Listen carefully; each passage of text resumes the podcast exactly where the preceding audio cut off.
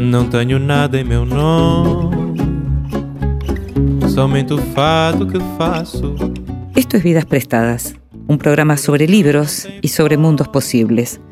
Un programa sobre ficción, sobre ensayo, poesía, teatro, cine, música, literatura infantil, artes visuales. Un programa sobre todo aquello que puede caber en un libro. Este es un programa para nosotros, los lectores. Nada possui meu nome e nem vejo ninguém.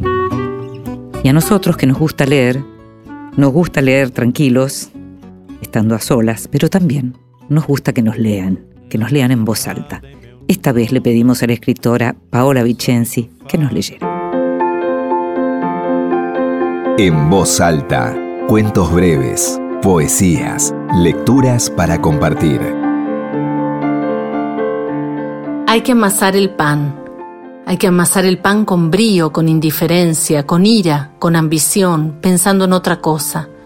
Hay que amasar el pan en días fríos y en días de verano, con sol, con humedad, con lluvia helada. Hay que amasar el pan sin ganas de amasar el pan. Hay que amasar el pan con las manos, con la punta de los dedos, con los antebrazos, con los hombros, con fuerza y con debilidad y con resfrío. Hay que amasar el pan con rencor, con tristeza, con recuerdos, con el corazón hecho pedazos, con los muertos. Hay que amasar el pan pensando en lo que se va a hacer después. Hay que amasar el pan como si no fuera a hacerse nada nunca más después. Hay que amasar el pan con harina, con agua, con sal, con levadura, con manteca, con sésamo, con amapola. Hay que amasar el pan con valor, con receta, con improvisación, con dudas, con la certeza de que va a fallar, con la certeza de que saldrá bien.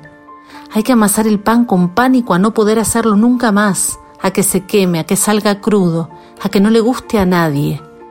Hay que amasar el pan con cansancio, por cansancio, contra el cansancio.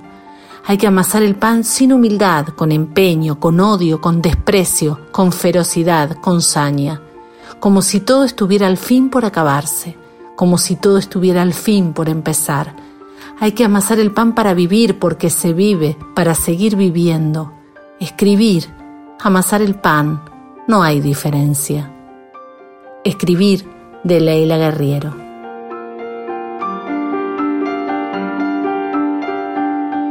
Paula Vicenzi nació en Buenos Aires en 1972. Es escritora, correctora de textos, ganadora de diversos premios. En 2019 publicó la novela Recién Ahora, que aborda el tema de la infertilidad.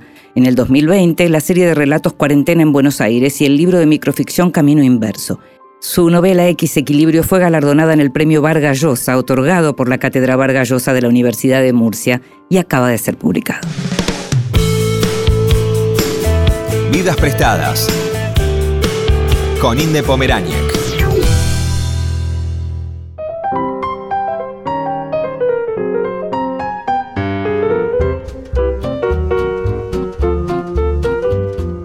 Juan Bautista Duiseide nació en Mar del Plata y vive en una isla del Tigre. Como piloto de ultramar navegó el Atlántico, el Pacífico, el Mar del Norte, el Mar Báltico. Estuvo a punto de naufragar a unas 50 millas de Tierra del Fuego. Entre otros libros, publicó la novela Canaca y el libro de cuentos Noche Cerrada, Mar Abierto. Compiló además antologías dedicadas a relatos marinos, que se llaman Cuentos de Navegantes y Abordajes Literarios. Su último libro es Vuelta Encontrada, publicado por Leteo, la misma editorial que publicó sus cuentos. En este volumen, una serie de relatos y poemas conforman una obra que puede también incluirse dentro del género novela. El protagonista es un personaje conocido para los lectores de Duiseide, el capitán Gonzaga, pero ya en el crepúsculo de su carrera. Las narraciones van hacia el pasado, hacia los mares y puertos que lo construyeron, hacia la singularidad de los hombres que conoció en cada barco. Cielos, aguas, colores, aves, sonidos, luces. Todo barco es una máquina de contar historias, escribirá en uno de los capítulos. Todo barco es un monasterio y un manicomio, dirá también, y algo más. Todo barco es una cárcel de ilusos reclutados por la libertad. Gracias, Juan, por estar con nosotros. ¿eh? Gracias a vos por la, la invitación. ¿Por qué JB y no Juan Bautista como firma? ¿A quién ¿En quién pensás cuando te haces llamar así? Hay toda una tradición de, autores que me gustan, que firman con las iniciales. Eh, uno bastante cercano es Carlos Eduardo Feiling, Charlie Feiling. Pero también hay cierto problema con, mi nombre, eh, un nombre de doble raigambre católica, y sin embargo yo no estoy bautizado pero además era el nombre de mi abuelo paterno y era el nombre que familiarmente desde fines del siglo XIX le ponían al primer varón, al primer hijo varón, ¿no? de, cada una de las generaciones. Mi abuelo era un personaje muy fuerte, muy grande, pero además ese ancestro lejano eh, era un oficial colonialista francés que fue herido en, en Madagascar y fue condecorado y no me resulta especialmente reivindicable, más allá de que puedo entender su contexto. Entonces todas esas cosas hacen que me guste eh, más las iniciales. Quizás tendría que hacer otra cosa, suprimir mi apellido y llamarme Juan Bautista, porque es complicadísimo. O al revés, como Fowell. También. Solo por el apellido. Este, para pasar al anonimato absoluto ya, con un apellido impronunciable. No, pero tampoco lo del anonimato, a ver, porque tampoco es que te dicen JB, ¿o sí? Hay muchos amigos que me dicen JB. Y, y, ahí están, digamos, también hay otro JB que, resuena ahí que y que aparece en tu libro. Algo muy ligado también a la vida marina, me imagino yo, el tema del whisky, ¿no? Sí, eh, más segundas, terceras y cuartas marcas aún. Claro, claro, claro, me imagino. Ahora, eh, em, recién fuera del aire te, te, empecé a hablar un poco de lo que me pasó leyéndote y me gustaría decirte ahora que es muy poco común que, sobre todo leyendo en lengua eh, castellana original, tantas veces vaya al diccionario. Y yo lo agradezco, ¿no? En un punto, porque uno, a la edad que yo tengo, pienso que ya de pronto no tengo tanto para saber. Y sin embargo, no. Después de leer Vuelta Encontrada me encontré con montones de palabras que desconocía y no solo del mundo marino. No solo del mundo de los barcos, porque ahí de pronto es más natural, pero usás la lengua castellana en todo su esplendor y en toda su riqueza. Y eso me parece así, me pareció como muy maravilloso. Contame un poco cómo es tu formación lectora. Mi formación lectora. Nunca diría que soy un, como se suele decir, alguien que aprendió solo, un autodidacta, porque esto es básicamente injusto. Nos van formando muchas personas. Eh, para comenzar, mi madre, que es la persona que me enseñó a leer, porque yo tenía una gran avidez porque me contaran historias, eh, esto generaba una demanda muy grande y entonces entendió que lo mejor era enseñarme a leer. Eh, así que bueno, ahí empieza. Eh, mi familia, que en general en las casas de mi familia había muchos libros y tenían la idea, quizás disparatada, de que podía agarrar cualquier libro, así fuera Memorias de una princesa rusa, que algo iba a entender y que si me interesaba estaba bien. Eh, con lo cual, ¡Qué modernidad! Sí, sí, bueno, pensemos, o sea, una crianza de niño en los años 70 eh, de clase media tampoco resulta algo tan, tan extraño. Mm.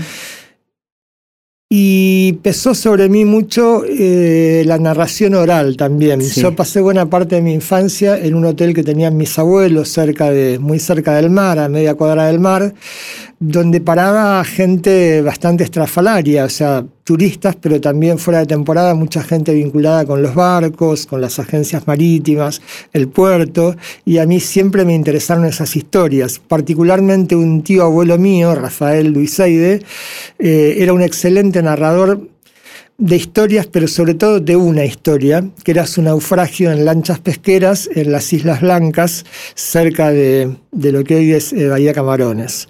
Eh, eso a mí me fascinaba. Yo creo que más que navegar quería naufragar. y estuviste a punto, por lo que Estuve a punto, sí. Estuve más de una vez, pero digamos que esa fue la, más interesante, es la que está aludida ahí. Y después tuvo un peso muy fuerte en mi vida un profesor que tuve en, la secundaria, eh, que es José María Ferrero, eh, esto es extraño porque yo hice la secundaria en el Liceo Naval Militar en la peor época de la dictadura genocida, entre el 78 y el 82, nada menos, y el programa de literatura que tenía sería avanzado hoy. Eh, no solamente por los autores que se veían, que eran autores que hubieran estado, no que hubieran estado, que estaban prohibidos afuera, sino además por la, metodología de trabajo eh, en quinto año, pongo un solo ejemplo para no, no abundar, pero me parece que es muy significativo, eh, veíamos literatura, eh, lógica, filosofía y parte de matemática, todo junto a partir de cuentos de Borges. Qué bárbaro, ¿no? Eh, eso yo le agradezco muchísimo porque eso es una formación lectora para alguien de 16, 17, 18 años eh, fabulosa. ¿no? Vos sos más chico, pero mencionaste antes a Charlie Failing que también estudió en el Liceo Claro, Naval. él también es egresado. De hecho, es eh, cuando él estaba en quinto año, yo estaba en primero. Exacto, él era el 61. Es muy cómico, era el más chico de su promoción, Mm. eh, por eso no tiene tanta diferencia de edad conmigo. Él era nuestro encar- el encargado de enseñarnos urbanidad y cortesía. Ah, lo conoces de ahí, lo Eh, conociste conozco ahí. Yo fui muy amiga de Charlie. Mira. Sí, So- fui muy amiga y, y- y ju- y éramos los dos más chicos de nuestra generación porque él era del 5 de junio y yo soy del 9 de junio. Estas pavadas que nos decimos cuando somos chicos. Hoy de grande seguramente si él estuviera vivo no seguiríamos hablando de estas cosas o tal vez sí, viste que son las cosas que te unen a Sí, los sí. amigos, ¿no? Sí. Claro, por eso lo habías nombrado. Contame exactamente qué es Vuelta Encontrada. Si lo supiera. Vuelta encontrada, sigo con los agradecimientos. eh, es el máximo trabajo que hice con un editor, que fue Cristian Kupchik. Eh, yo publiqué libros en Alfaguara y en Adriana Hidalgo. Digamos que trabajé con editores y editoras que supuestamente tienen un alto nivel de, de profesionalismo y que están todo el tiempo en el asunto. Eh, pasar a trabajar con Cristian fue como pasar de las dos dimensiones a la tercera o a la cuarta, por un nivel de sensibilidad, de perspicacia para comprender hacia dónde va un libro, Y de paciencia, me imagino. de paciencia, como si hubiera todo el tiempo. O sea, Cristian leyó tres versiones del libro, una versión del libro había llegado a tener más de 380 páginas. Mm. Yo creo que él es alguien que entendía en ese silencio del texto, en ese aparente silencio del texto, cuál era el deseo del texto y del autor, hacia dónde ir. Y tenía mucha, mucha cancha y mucha delicadeza para, para intervenir. y Mucha a la vez lectura Mucha tenía. precisión. Sí, era un erudito y un canchengue a la vez. Claro. Digo, tenía, o sea, sabía cómo llevar eh, el libro hacia determinado lugar que uno lo quería y no sabía que lo quería. Eh, me parece que sin, sin el trabajo de Cristian, este libro, no sé si hubiera sido, hubiera sido muy distinto. Yo creo que finalmente terminó asumiendo una forma alrededor del cual, de la cual yo siempre rondé, que me interesa mucho, que es la forma del haibun. Es una forma japonesa que incluye haikus y prosa más o menos poética narrativa. Por ejemplo, son muy famosos los diarios de viaje de Matsuo Bayo que tienen la forma haibun. Y es también para mí la constancia de alguien que alucina porque está a punto de, morirse. Mm. Gonzaga, ¿cuándo llega a tu vida? No lo recuerdo muy bien, o sea, porque aparece de un modo medio extemporáneo en, una novela vieja que se llama La canción del naufragio. Un tripulante llega a último momento a un barco que sale hacia el Pacífico, desde Quequén hacia el Pacífico. Eh, era el único tripulante que podían conseguir. Era una época en que había mucho trabajo para navegantes argentinos. Y él les avisa, eh, vengo de trabajar con Gonzaga, me mató, algo por el estilo, así que acá vengo a descansar. Esa es la primera aparición, que fue como una intuición, algo que yo metí, el personaje no aparecía en absoluto en toda la novela, pero había como un sobreentendido, ¿no? Toda la gente que navegaba sabía que ese era un tipo complicado y no se explicaba nada más. Qué interesante eso. ¿Y eso fue hace cuánto? Y eso hace una década más o menos, sí. Y, lo, y, y bien- y venís trabajando sobre él creciendo, él, él poniéndose grande, crepuscular, digamos. Sí, porque en ese momento, bueno, aparece como capitán, pero yo después voy hacia atrás y hacia adelante. Sí. En el libro de cuentos que publica claro. el Leteo, Sí. eh, que es Noche Cerrada, Mar Abierto, Sí. podría llegar a hablarse como una novela compuesta por cuentos. Eh, Gonzaga en, al- en todos es, o en casi todos es capitán, pero algunos es piloto, más joven, y sobre todo varía la función que tiene dentro de cada relato. Mm. En uno solo es el narrador, donde él está en un geriátrico y lo que él hace es contarle a sus compañeros de geriátrico historias del mar. Ah.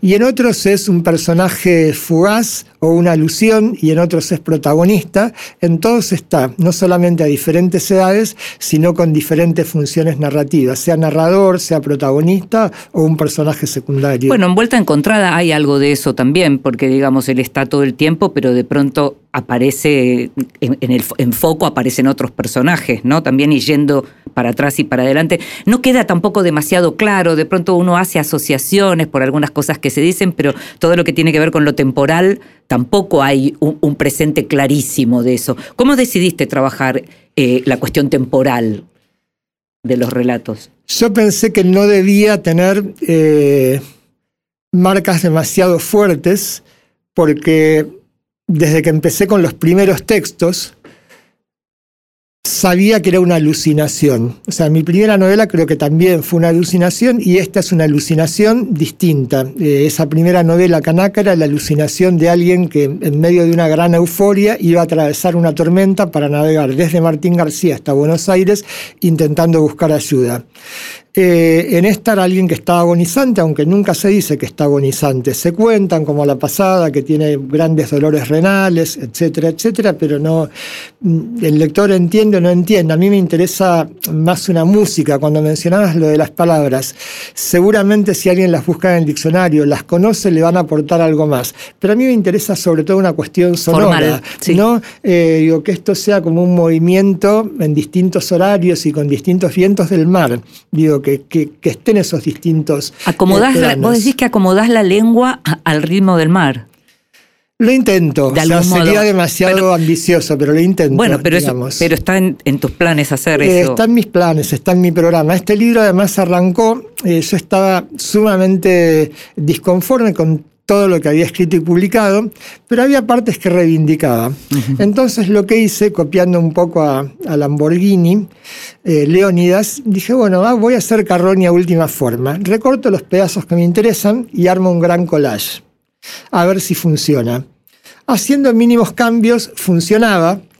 En el camino fui un lector tardío del Ulises, yo había leído todo Joyce, pero no el Ulises, y ahí me empezó a agarrar, bueno, la- las ganas de escribir otras cosas hasta que llegué a esta penúltima versión de 300, casi 400 páginas, eh, que fuimos desbrozando con con Cristian con mucha paciencia, con mucha sutileza, eh, y de manera muy prescindente. Él nunca me dijo este pasaje no va. Nos reuníamos supuestamente para hablar del libro. Yo no lo, no lo llamo novela, aunque hay gente que lo llama novela y le gusta leerlo como una novela. Sí. Está bien, digo, me Sí. parece que los géneros son también expectativas y formas de lectura. Si alguien lo quiere leer como una novela, está muy bien.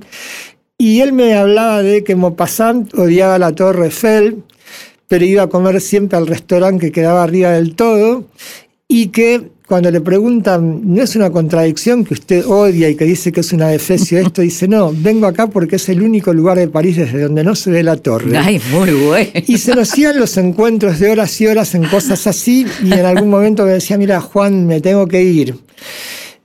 Y yo me iba, digo, con esa charla, qué buena que estuvo la charla, pero qué colgado, no me dijo nada del libro. Y te ponías a Y escribir. no, me daba cuenta que me había estado hablando todo el tiempo del libro. Y no había señalado una página, ni había señalado nada, pero que había sido todo muy preciso lo que él me había comentado, ¿no? Hablaba en parábolas como Cristo. Había que sentirlas o no esas parábolas. Así que después yo me tranquilizaba, aunque ni mencionara el libro, porque me podía estar hablando de el último libro que había traducido de Tove Jansson, y yo sabía que tenía que recordar lo que me decía porque iba a volver a mi texto de otro modo.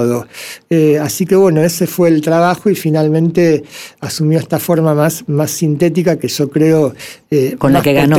sí. ¿Cuánto tiempo estuvieron trabajando en eso? Y desde antes de la pandemia, Mm.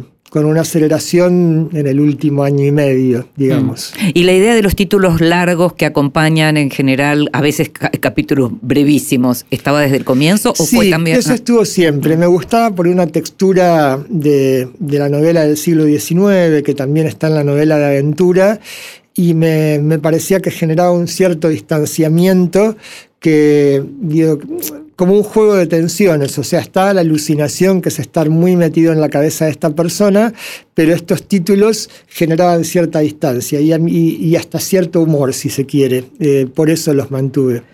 Te invito a que escuchemos música y vamos a seguir conversando después de, Dale, cómo no. de esa música.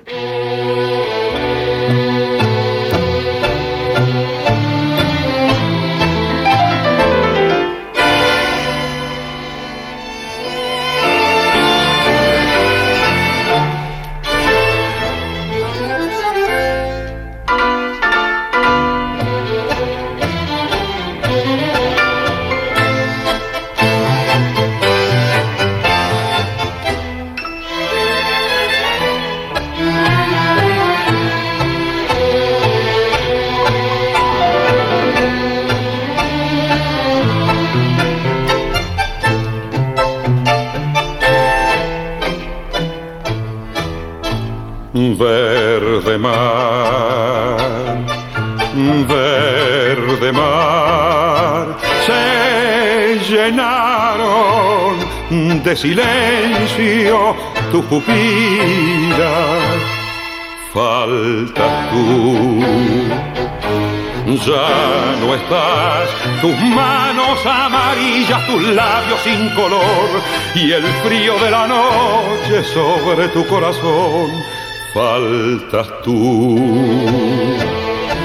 Ya no estás, se apagaron tus pupilas, oh verde mar. Te encontré sin pensarlo y alegre mis días, olvidando la angustia de las horas mías. Pero luego la vida se ensayó contigo y en tus labios mis besos se morían de frío y ahora qué rumbo tomar caminos sin auroras me pierden otra vez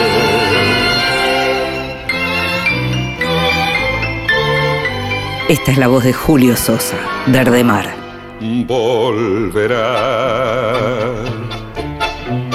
volverás. Es el que presiente tu retorno. Volverás, volverás. Por un camino blanco tu espíritu vendrá, buscando mi cansancio y aquí me encontrarás. Faltas tú ya no estás, se apagaron tus pupilas, oh verde mar, verde mar,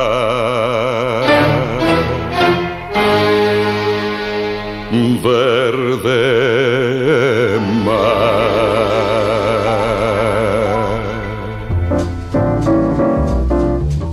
Bienvenidos, libros recién salidos del horno que prometen grandes momentos.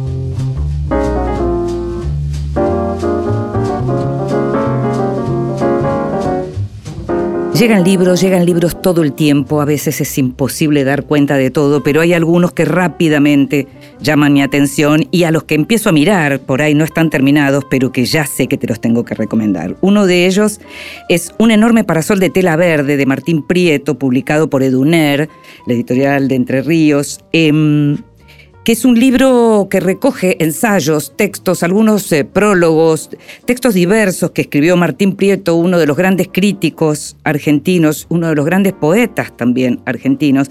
El libro tiene un prólogo muy bueno de Sergio Raimondi, que da cuenta de lo que uno se va a encontrar, que da cuenta de los autores con los que uno se va a encontrar y del modo en que va a encontrarlos. Porque lo que pasa es que, por supuesto, aparecen las lecturas clásicas de, Martín, como Saer o Juan L. Ortiz, eh, Rubén Darío, y aparece también la influencia de su gran maestra, María Teresa Gramuglio, que fue también maestra de muchos de nosotros. es un orgullo haber podido estudiar con María Teresa. Según Sergio Raimondi, este un enorme parasol de tela verde es una autobiografía de un lector, de modo que es un libro muy recomendable porque tenemos un mapa de lecturas y tenemos también un estilo, que es el estilo de Prieto.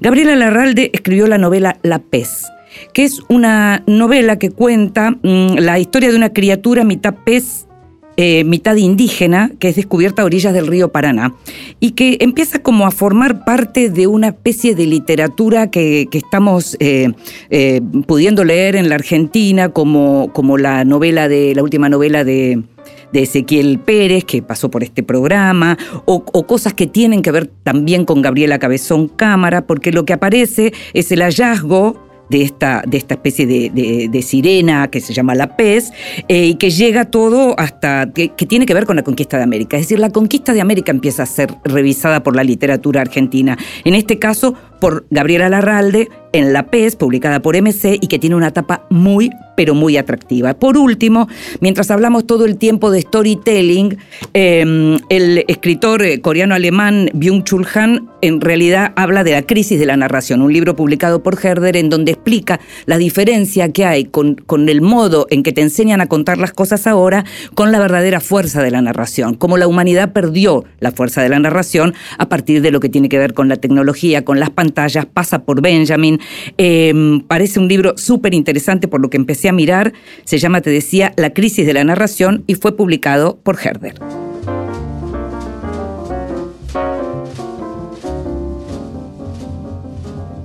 Vidas prestadas con Inde Pomeráñez.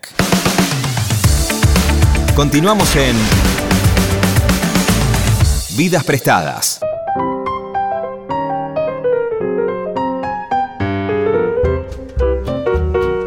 Y seguimos en Vidas Prestadas, este programa sobre libros y sobre mundos posibles, y estamos conversando con Juan Duiseide a propósito de su libro Vuelta Encontrada. Decíamos, yo decía novela, él decía, me gustó eso de cada lector tiene sus expectativas en relación al género, me gustaba mucho esa idea.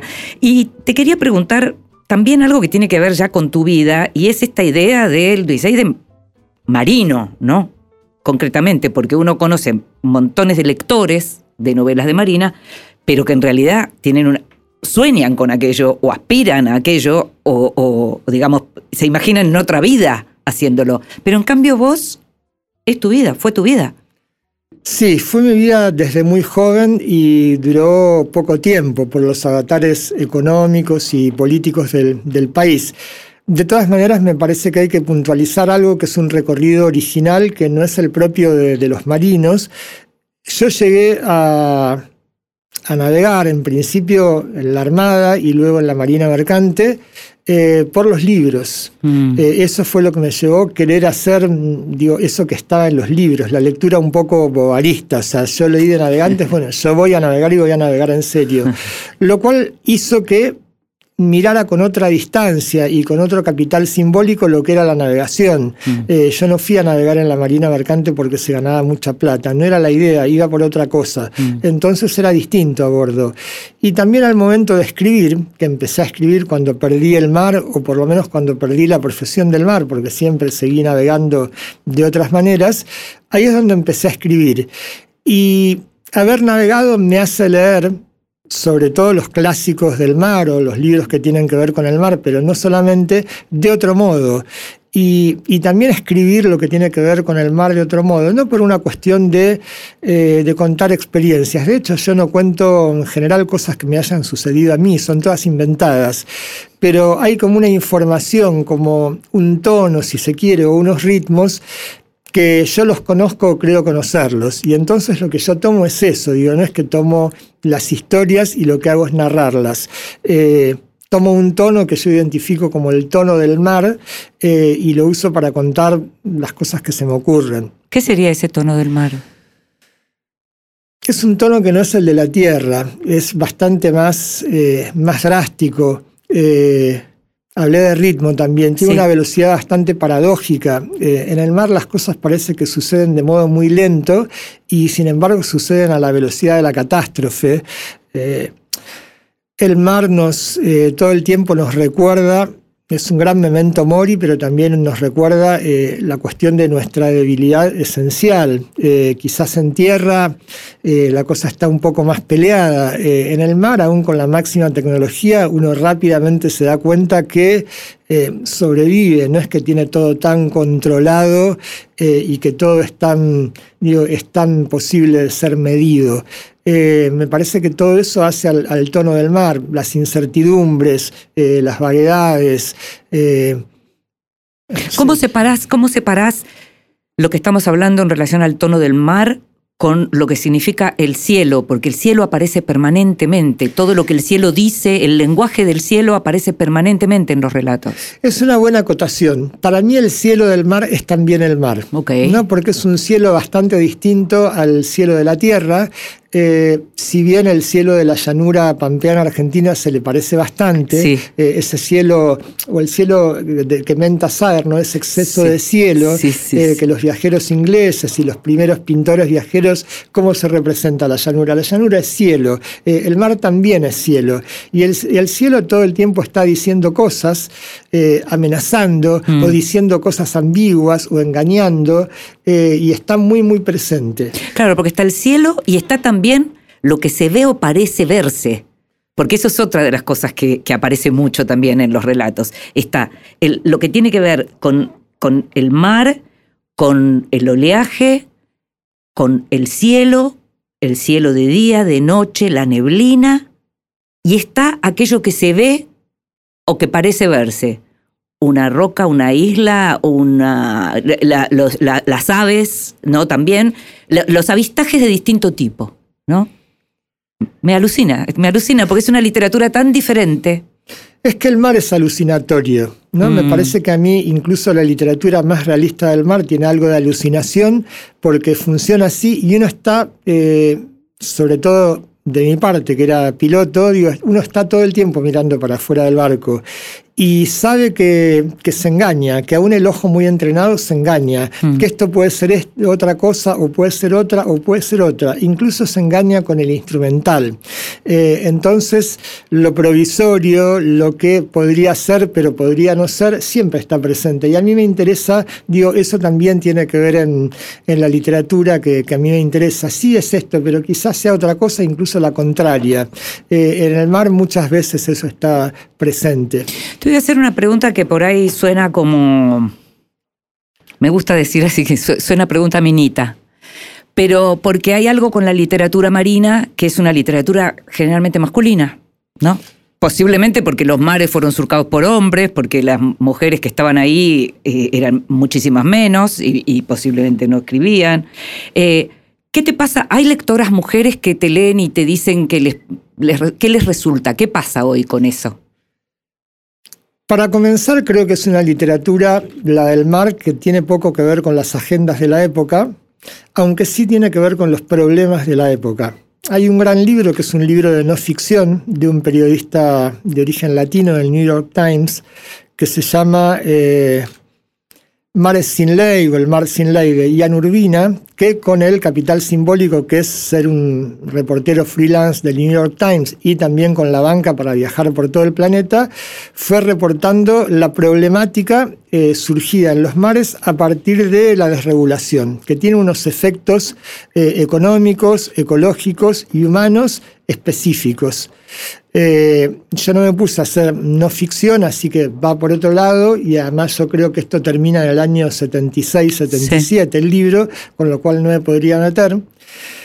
Tengo, sí, bastantes lectoras mujeres, pero además hay muy buenas autoras mujeres. Si yo tengo que nombrar una novela actual escrita en castellano acerca del mar, y no, me quedo solamente con la Argentina, es Trasfondo de Patricia Rato, que es una novela fabulosa, transcurre a, bordo del, submarino San Luis durante la Guerra de Malvinas no entra en combate, solamente escapa de, un barco que intenta detectarlo por, por, sonar, prácticamente no saben de afuera y sin embargo cuenta muchas cosas, cuenta cómo es la vida en el mar, tan particularmente como es en un submarino, cuenta perfectamente la guerra, pero además cuenta este mundo de rumores que fue la dictadura en la Argentina. O sea, para mí es una de las mejores novelas de la dictadura.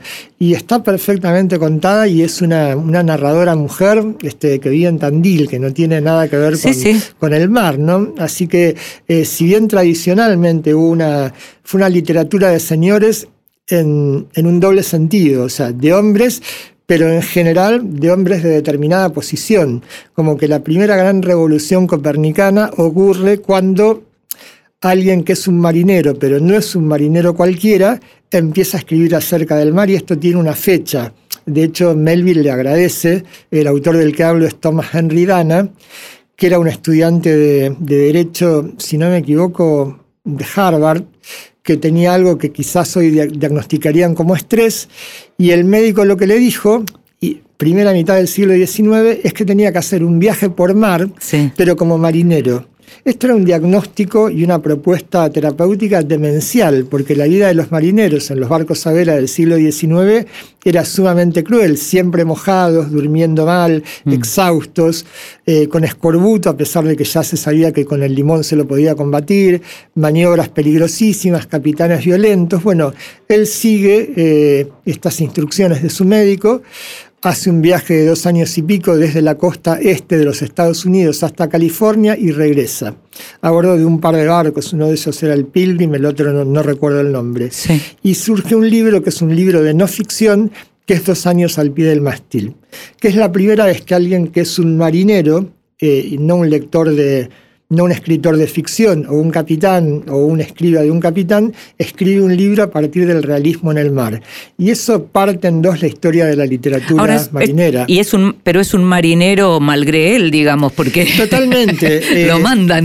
Eh, bueno, él también lo mandan, pero él, podría haber dicho esto es un disparate, no voy. Él va, sigue, sigue, es obediente con su médico eh, ve y vive cosas terribles y tiene, claro, tiene metalenguaje para poder contarlo, ¿no? No es que no hubiera textos previos de marineros, pero son mucho más pobres. Él tiene una mirada con una distancia cultural, eh, que es la de un estudiante. Pensemos quiénes iban a estudiar Derecho a una facultad de 1830 En esa época, claro, claro. Eh, bueno, ese es un libro fabuloso que... Tenía biblioteca tenía biblioteca en la cabeza, ¿no? Otra mirada y otra escritura. Eh, para que Melville le agradezca y diga que no hubiera existido Moby Dick sin él, es un libro importante. ¿Y qué fue Moby Dick para vos?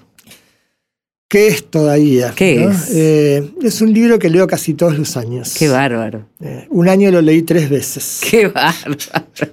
Lo puedo entender de todos modos, ¿no? Qué bárbaro, ¿no? Son libros Biblia. Es un libro Biblia, o sea, hay algo que ah. dice Sacomano y que creo que, que tiene razón. Eh, hay como distintos grandes libros de entrada a la literatura. Sí, claro. la literatura con mayúscula, que no quiere decir que uno después no lea los otros. Eh, pienso en el Ulises, pienso en Proust y pienso en, Moby Dick. No sé si hay otros tan a esa altura. Eh, Moby Dick, muchos años antes, es un Ulises del mar. Habías hablado de Madame Bovary, podríamos sumarlo. Podríamos sumarlo. a, mí más que Madame Bovary me gusta Un corazón simple, que la traduje. ¿Ah, sí? Sí, sí, la, traduje, sí. Ah. Y me gusta mucho Bubar y Pecuchet. que ahora acaba de salir una nueva traducción de Fondebrider. Sí, sí, yo soy medio fan de la educación sentimental, ¿sabes? Ajá. O sea, bueno, como sea Flaubert lo podemos sumar. Sí, totalmente. Así que Moby Dick sigue siendo uno de esos libros a los que volvés. Hay algo que Borges escribió, si no recuerdo mal, en el prólogo a una edición de Bruguera de Barley, que él dice que Moby Dick es el libro que crece y crece y crece hasta usurpar el tamaño del cosmos. Qué lindo eso. Eh, y es muy bueno porque eh, no sé cuántas veces lo leí y sigo encontrando cosas eh, de contenido y también de forma. Uy, mirá lo que hizo acá y cómo se me había pasado. Eh, esa cuestión, además de, ser un libro absolutamente intraducible, mm. eh, por eso en algún momento, un año lo leí tres veces, porque yo decía, de manera bastante snob y, y hasta un poco nacionalista, sostenía, la mejor traducción que existe es la de Enrique Pezzoni. Sí. Pero Originalmente en el Fondo Nacional de las Artes. Exactamente, dos tomos Dos tomos, sí, grisecitos. Yo dije, como la ballena. No tengo elementos para decir esto. Ah. Así que lo leí por primera vez en inglés, leí la de, la de Valverde y leí la de Pezzoni. Sigo pensando que la de Pezzoni es la mejor, pero sigo pensando que hay cosas en las cuales Valverde es mucho más acertado que, que Pezzoni. ¿Y te ves viejito y traduciendo vos? No, es un Everest. Es un Everest. No, no, no. Excede mis fuerzas, no solo mi inglés, mis fuerzas físicas, morales, no, no. Antes hablabas de tu familia y tu familia uno también la encuentra en Vuelta Encontrada porque hay unas ilustraciones maravillosas que son de tu abuelo. De mi abuelo materno, al Sí. que no conocí más que por sus cuadros y sus grabados y sus dibujos, así que fue una linda forma de, de colaborar con un, con un ancestro que, que también tuvo que ver con mi formación. Eh, en la casa de mi abuela en Mar del Plata estaba repleta de estos cuadros, así que las primeras imágenes del mar tienen que ver con los cuadros de mi abuelo. Markel Reyero. cruzó, por otra parte. ¿no? Markel cruzó Claro. como, como niño inmigrante, enviado a ver qué pasaba. Claro. Em, estamos terminando y una cosa que me, que me gusta mucho también em, tiene que ver con la incrustación de relatos que a lo mejor leíste en algún otro lado, eh, como de pronto lo que aparecen cuando se bajan en un determinado momento y se encuentran con esas como estatuas eh, ¿no? construidas con, con los materiales de las ballenas que mencionás. Y hay una forma de contar que me hace acordar a Borges. Recién hablabas de Borges. Y entonces te pregunto, contame un poco qué te pasa con Borges.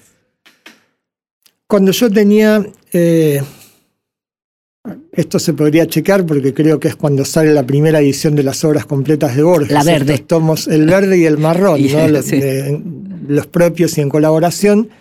Mi padre me los regala. También con esta idea de que, bueno, en algún momento lo puede agarrar. Y yo agarraba ese libro como agarraba Patorucito. Total, No, no, total. O sea, para mí no era Borges esa cosa intocable. Bueno, alguna cosa a mí me gustaba de muy chico. No sé qué entendería, pero me encantaba la casa de Asterión.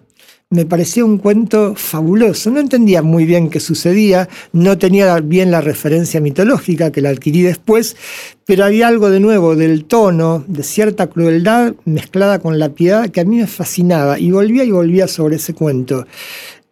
Y también es un escritor eh, que ayudó a formarme. Cuando yo estaba en el Liceo Naval, eh, a partir del segundo año fui un refugiado en la biblioteca, o sea, yo soportaba la vida esa que era muy difícil con los deportes y con la biblioteca. Y con un amigo, Mariano Strach, amigo y compañero de navegaciones aún hoy en día, se nos ocurrió empezar a leer todo lo que Borges recomendaba. O sea, Ah. si Borges decía, bueno, vamos a ver qué es. Una gran guía. Eh, una gran guía, ¿no? Como un Virgilio para entrar al, al infierno de las, las literaturas. Total. Gracias, Juan. ¿eh? Muchas, No, muchas gracias. Qué placer. Qué placer leerte en Vuelta Encontrada y qué placer conversar con vos. Muchas Bueno, gracias. ¿eh? No, gracias a vos.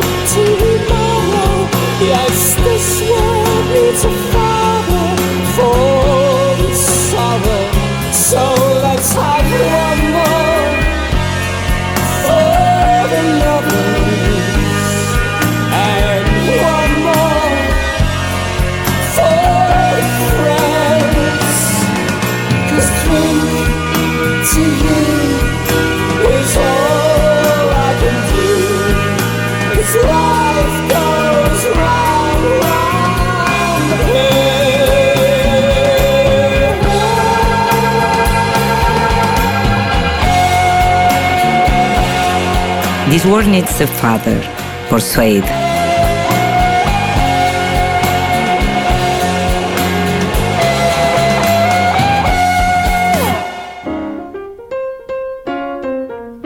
Mesita de Luz. Grandes lectores nos cuentan qué están leyendo. Hola, soy Facundo Pastor, periodista, autor de Emboscada, mi último libro. Mi mesita de luz, bueno, qué lugar, qué lugar particular de, de una habitación, qué lugar fundamental de una habitación, sobre todo para acumular cosas y entre esas cosas, entre esos objetos, por supuesto, libros. Hay libros que estoy leyendo, libros que leí eh, y, libros que voy a leer. Eh, a punto 3, tengo arriba de mi mesita de luz Bahía Blanca, la novela de, Mal- de Martín Coan, eh, una novela sobre el amor, sobre eh, el olvido, sobre la memoria. Eh, bueno, muy recomendable. Ya la leí, está ahí con, apuntes, con algunas páginas marcadas. Siempre vuelvo o volveré durante eh, este tiempo. Está el libro Ovejas de Sebastián Ávila, un libro muy interesante, una novela sobre Malvinas, sobre una patrulla perdida que vive en un faro de una isla eh, poco habitada en medio de la guerra, una guerra que podemos ver a través de sus personajes, se lee de manera muy eh, fácil, eh, muy rápida, ya la estoy terminando, me quedan 3-4 capítulos, son 40 capítulos breves, de, una, de un estilo muy interesante que forja este autor, creo que fue premio Futurock, así que es muy interesante y lo recomiendo. Y también está Higiene Sexual del Soltero de Enzo Maqueira, que por cómo están ubicados mis libros en mi mesita de luz, sería eh, el próximo. Me parece que una clave fundamental de una mesita de luz es que nunca esté ordenada. Un beso grande a todos y todas.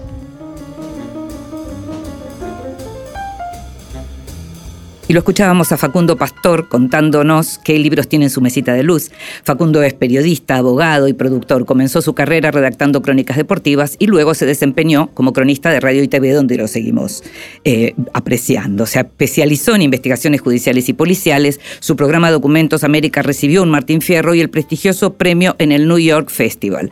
Actualmente conduce Pastor 910 por Radio La Red y el Noticiero de la Tarde en A24. Su último libro es Emboscada, una investigación que reconstruye con ritmo de novela policial cómo se armó la emboscada que terminó en la desaparición de Rodolfo Walsh. Con este libro fue nominado al premio Rodolfo Walsh a la mejor obra de no ficción de género negro en la Semana Negra de Gijón.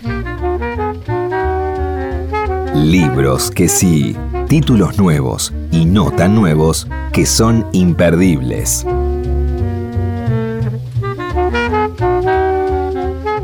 Hace un ratito escuchábamos un tema de Suede, el grupo británico, y el libro que llegó en estos días y que está buenísimo para ver ese lado, ese lado periodístico eh, y fan de la música de Mariana Enríquez es porque demasiado no es suficiente mi historia de amor con Suede. Es un libro que tiene en la tapa a una Mariana Enríquez muy jovencita cuando empezaba a escuchar a esta banda y que lo que hace es una especie de memoria de memoria mm, al- personal, pero también de memoria como escritora, porque cuenta cómo Suede la viene acompañando en su vida en general y va haciendo un recorrido por la historia de la banda y por su propia historia, con ese estilo muy particular que ha hecho de ella además una de las grandes representantes del periodismo cultural, no solo en la Argentina, sino en general en lengua española. Así que recomiendo mucho porque demasiado no es suficiente mi historia de amor con Suede, publicado por la editorial chilena Montacerdos. Y el segundo libro que sí que tengo para recomendarte hoy es un ensayo que se llama Reflexiones sobre la cuestión antisemita de la escritora francesa Delphine Orvillier, que es una que es rabina, es una rabina francesa, de ella hablamos cuando te recomendé eh, Vivir con nuestros muertos, un libro que a mí particularmente me ayudó mucho a pasar un duelo. Eh, este libro fue publicado por Libros del Sorsal y lo que hace Orviller es un libro anterior a lo que estamos viviendo en este momento con la nueva guerra en Oriente Medio, pero es un libro que, mm, que te ayuda a pensar un poco históricamente la cuestión del antisemitismo y cómo va más allá de digamos, cómo el odio hacia los judíos va más allá de aquello que se haga, aunque tengamos muchísimo para cuestionar en este momento.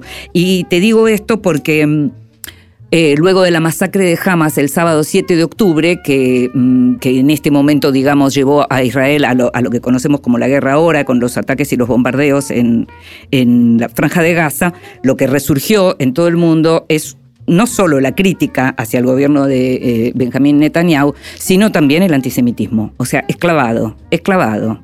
Aparece un problema que tiene que ver con el Estado de Israel y, regresa el antisemitismo que en realidad eh, no desaparece.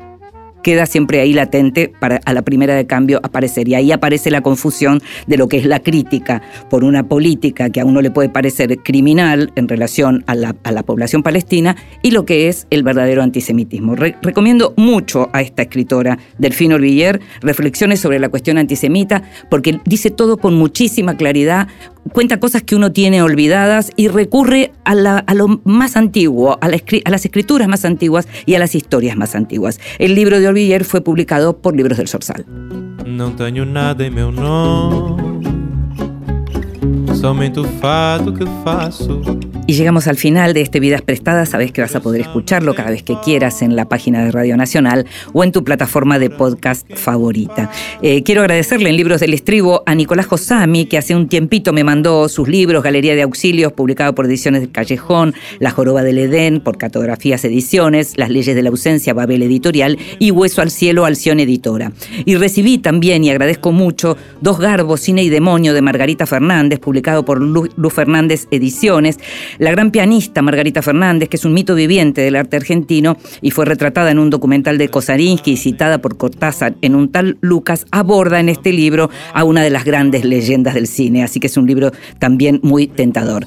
En la operación técnica estuvo Ezequiel Sánchez, en la edición estuvo Leo Sangari, en la producción consiguiendo todo y mucho más como siempre en esta quinta temporada Gustavo Kogan. Me llamo Inde Pomeraniec y sabes que me gustó muchísimo hacer este programa para vos. Nos estamos escuchando. Chao. Nada possui meu nome e nem vejo ninguém. Lamento se não me querias por mim. Não vias o quanto sou rico assim. Um dia virás me dizer: Não vivi, posso ter pena de ti. Fortuna ganhei, tanto quanto perdi. Não tenho posses nem peço. De outras paixões eu já sobrevivi. Sei dos meus erros, confesso. Adeus, não olho para trás. O tempo todo consome. Perde-se o ouro, o amor se desfaz. Não tenho nada em meu nome.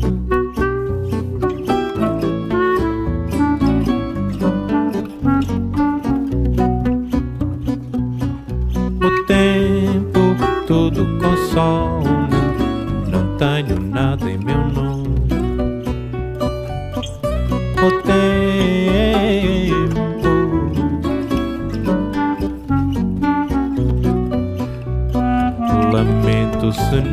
Querias por mim. Não vias o quanto sou rico assim.